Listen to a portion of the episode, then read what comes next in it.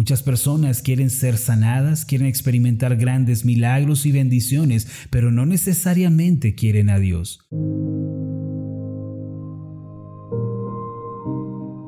Estás escuchando Meditaciones Ascender con el pastor Marlon Corona. Acompáñanos a escuchar la segunda parte de la serie Sanidad para el Alma. El tema de hoy es la sanidad interior y la búsqueda de Dios.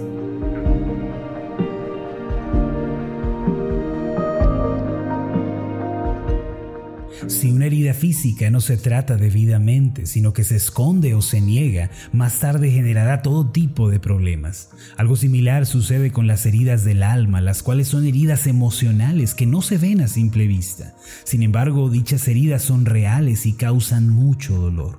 Cuando las heridas del alma no se tratan debidamente, ¿por qué pensamos que sanarán por sí solas o que se resolverán con el tiempo? ¿Por qué tenemos la idea de que son menos importantes que las heridas físicas? Al igual que una herida en el cuerpo, las heridas del alma necesitan tratamiento, necesitan medicina y un proceso de recuperación. Lo más terrible de las heridas emocionales es que acarrean todo tipo de malestares en la vida, tales como la depresión, los temores, el resentimiento e incluso los vicios y las adicciones. En la iglesia tenemos un testimonio de un hermano que antes de su conversión batalló por años en el área del alcoholismo. Debido a que en su niñez él experimentó el rechazo y el abandono, creció con un comportamiento autodestructivo. Este hermano antes de conocer a Cristo solía alcoholizarse cada fin de semana. Aunque asistió a grupos de autoayuda, visitó psiquiatras e incluso fue recluido en un centro de rehabilitación, aquella atracción a la bebida era más fuerte que él. Cuando nos conocimos me contó su experiencia en la cual él caía y se emborrachaba hasta perder la razón. No obstante, al día siguiente, remordido por su conciencia, se proponía no volver a hacerlo y este ciclo vicioso se repitió por años. Cansado de la situación y muy frustrado, comenzó a escuchar las meditaciones ascender debido a que una vecina comenzó a compartirlas con él. En una de ellas él escuchó que debía arrepentirse de sus pecados y entregar su vida a Cristo. Cuando nos entrevistamos por primera vez, él ya había recibido a Cristo como Señor y Salvador personal. A través de las prédicas, él había comprendido que solo en una relación personal con Dios es donde recibimos el poder para vencer el pecado y la tentación. El hermano comprendió además que mientras más buscaba del Señor, su vida interior iba siendo restaurada y sanada al punto de vencer y echar fuera los sentimientos destructivos que por años lo habían aprisionado. Cuando comprendió esta verdad, se aferró a la vida de oración y a la meditación en la palabra de Dios. De este modo, la depresión y el complejo de abandono fueron disipados de su vida como la niebla cuando sale el sol. A partir de entonces comenzó a experimentar una asombrosa victoria sobre la cerveza y el alcohol que antes no había conocido. Me dijo con el tiempo que ya ni siquiera le atraía la bebida, y fue tal la transformación que experimentó que no solo dejó de tomarla, sino que comenzó a repudiarla. ¿Cómo puede una persona experimentar una transformación como esta en su vida personal? ¿Quién puede sanar el alma y la mente del hombre al punto de que los viejos hábitos y patrones destructivos sean erradicados? Lo cierto es que solo el Señor puede hacer tal milagro. Él es el Dios de la sanidad interior. En el Salmo 30, versículos 2 y 3 encontramos una declaración asombrosa al respecto.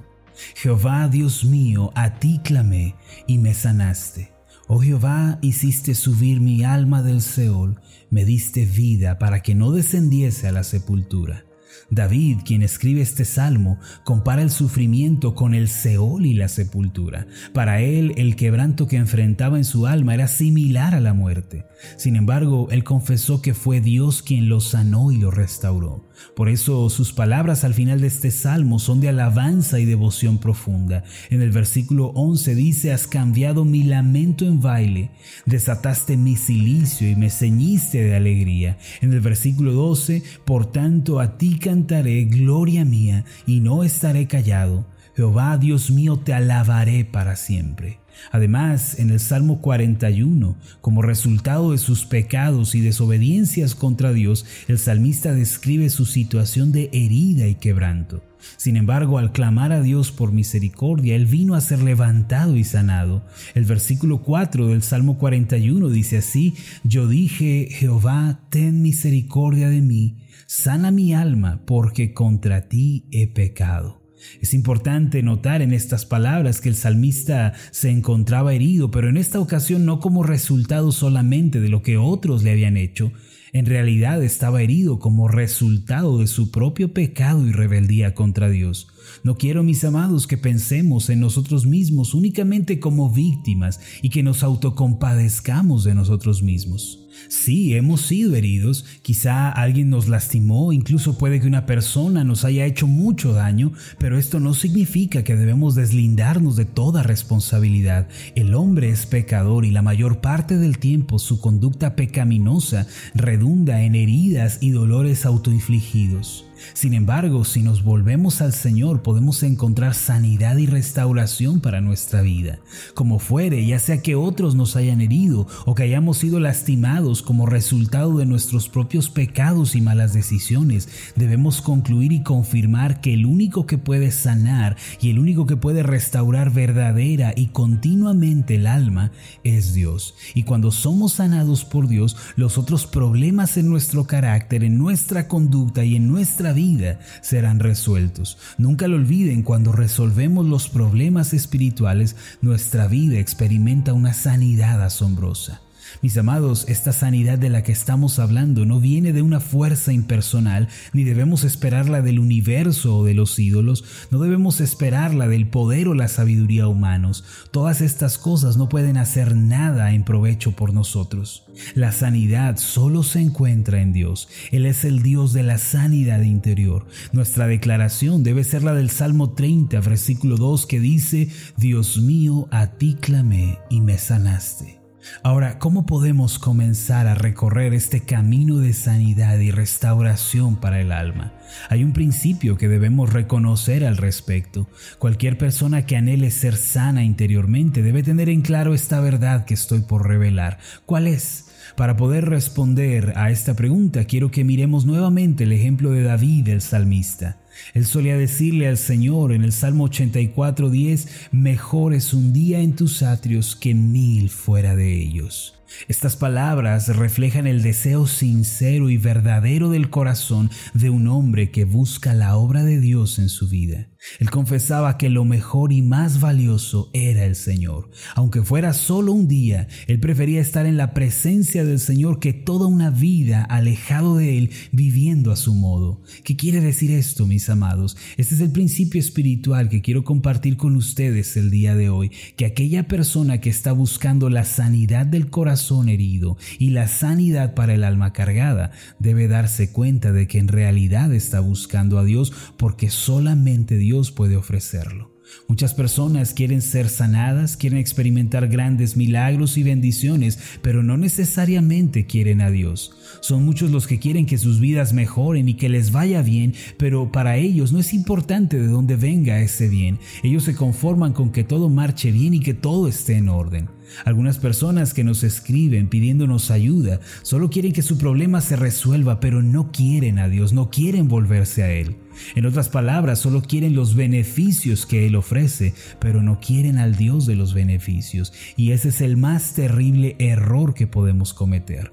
Nuestra actitud y nuestro pensamiento deben ser completamente diferentes a lo anterior.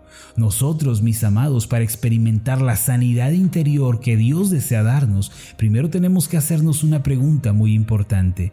¿Quiero a Dios o quiero solamente mi beneficio personal? Esta es una pregunta de suma importancia. En realidad es la antesala para la obra de Dios en nuestro ser interior.